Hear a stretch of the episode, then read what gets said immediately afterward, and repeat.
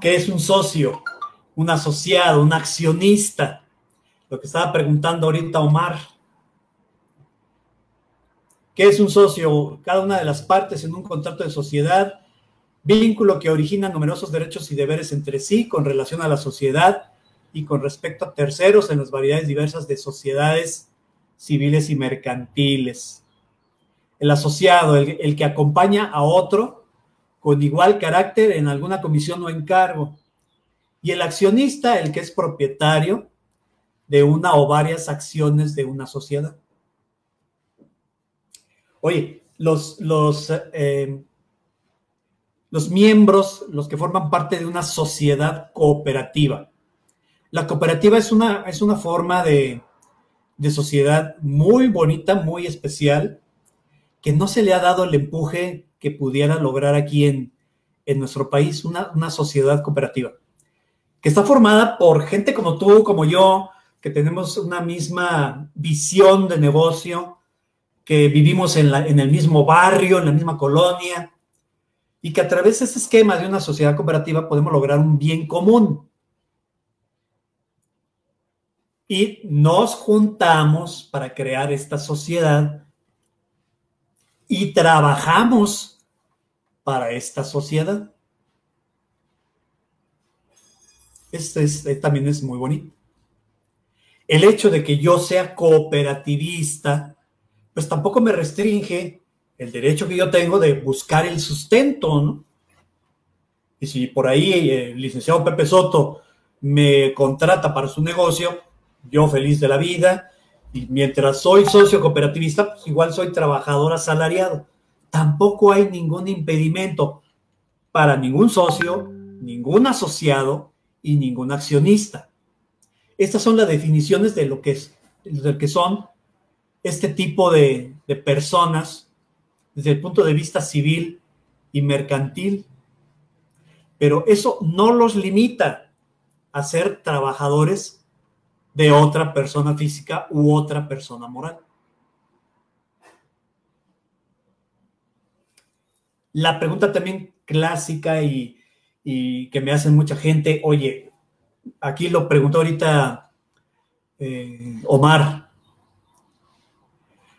un accionista, una persona que aparece en el acta constitutiva como accionista. ¿Qué es lo que hace un accionista? Aportar el capital y con eso se vuelve propietario de una o varias acciones de esa sociedad. ¿Puede darse de alta? ¿Puede ser trabajador? Pues claro que sí, sin ningún problema. Regresemos a la definición de trabajador. ¿Qué dice la definición de trabajador? Persona física que le presta a otra un trabajo personal subordinado a cambio de un salario. Esa es la definición de trabajador. Esa definición de trabajador habla de algún impedimento por ser socio, asociado, accionista.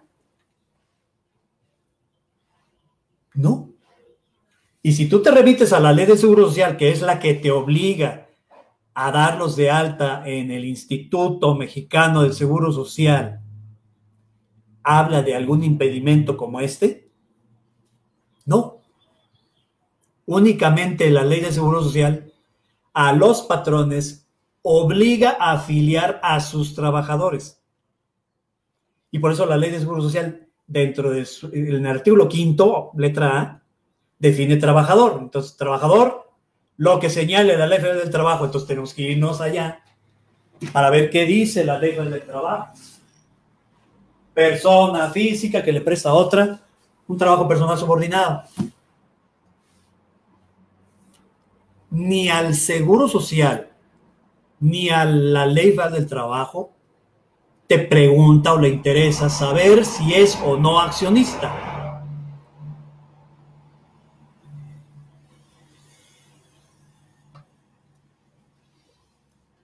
lo que limita la obligación de afiliar a alguien al Seguro Social es que le preste un servicio personal subordinado a otra persona. Ahora contestamos la pregunta inicial. ¿Es posible dar de alta a un representante legal? Sí, siempre y cuando sea trabajador. No te vayas ya más lejos. Pues a un accionista y a un representante legal los podemos dar de alta en el Seguro Social, sí, siempre y cuando sean trabajadores de esa empresa, de esa sociedad, que le presten un servicio personal subordinado a otra. No lo limita el hecho de que sea accionista, no lo limita el hecho de que sea representante legal.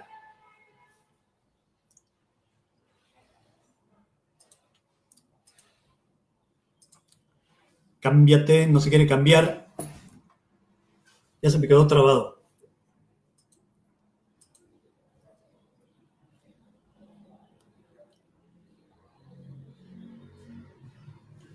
Definición de representante legal. El poder, que es lo que nos interesa, es esa aptitud que tiene ese representante legal de celebrar contratos en la medida de las facultades otorgadas al representante para comprometer directamente al representado. Realmente esa es una facultad que tiene esta persona. Volvemos a la definición de trabajador. ¿Se contraponen estas dos definiciones? En mi opinión muy personal, no. Si tú quieres darle a un trabajador un poder suficiente para que actúe en representación de la empresa, simplemente se vuelve un trabajador con ciertas características especiales, que es, va a realizar una labor que es propia del patrón. ¿Cuál es una labor propia del patrón? Administrar su empresa, dirigir su empresa, vigilar su empresa,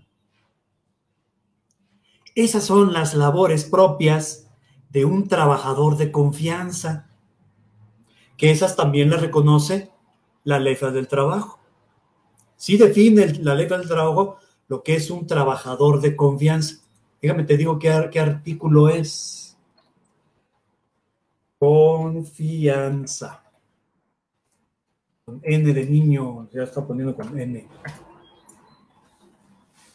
El artículo 9, la categoría de trabajador de confianza, depende de la naturaleza de las funciones y no de la designación que se dé al puesto. Porque yo he visto muchos errores en los contratos colectivos. Todos los puestos que no estén relacionados por el sindicato se considerarán de confianza. No es cierto. Hay trabajadores de confianza, trabajadores sindicalizados y trabajadores en general. Podemos tener esas tres categorías de trabajadores, porque continúa diciendo el artículo noveno. Fíjate, son funciones de confianza las de dirección, inspección, vigilancia y fiscalización, cuando tengan carácter general. Y las y este ya es otro apartado de ese mismo párrafo, y las que se relacionen con trabajos personales del patrón dentro de la empresa o establecimiento. Ya sabes que el patrón es muy dado a, estar pendiente de a qué hora salen los camiones. He visto muchos patrones así. Andan en todo, les gusta saber de todo.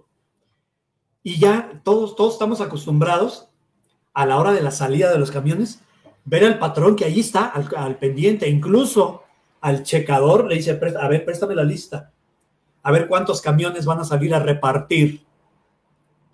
Si tiene una flotilla de 20 unidades, pues ahí está. A ver, checa, ya se fue la 20, la 19, la 18, la 10, la 8. Y ahí ve las, ahí las palomitas. Y se pone él a hacer eso. Es una labor propia de él. Se vuelve una labor, una función de confianza, porque está dirigiendo, inspeccionando, vigilando y fiscalizando a su propia empresa. Son labores que las delega en otra persona. Pues por eso se vuelve personal de confianza. Obviamente, por ejemplo, muchachos, ese muchacho, ese checador que anda vigilando las salidas de los camiones, dentro del contrato colectivo de trabajo, el sindicato no lo consideró como personal sindicalizado. Veto a saber por qué no. Así he visto muchas empresas que yo le he hecho comentarios al sindicato, oye, esa labor no es propiamente de la que debe realizar el patrón, o sea, no es de confianza, puede considerarse como sindicalizado. Pues cuando hemos hecho ese análisis de puestos y ve el sindicato que, ah, caray, de veras, esas categorías debieran ser, debieran formar parte del personal sindicalizado. Eso te lleva a la definición de lo que es un sindicato, conjunto de trabajadores que se unen en la defensa de sus intereses comunes, ¿no? Ese es un sindicato.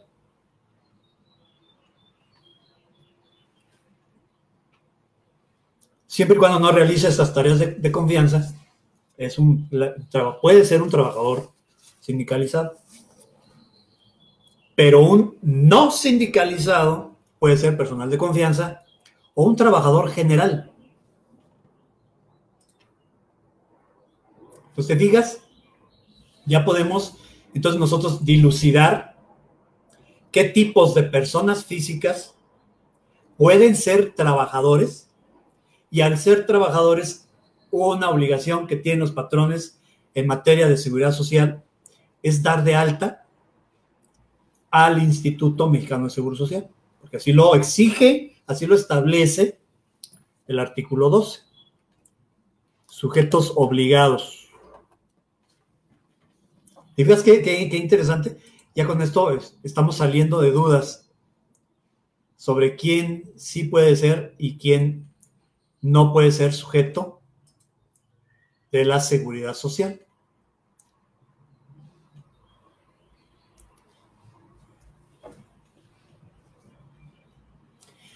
Si por alguna situación especial, pues por lo mismo porque el patrón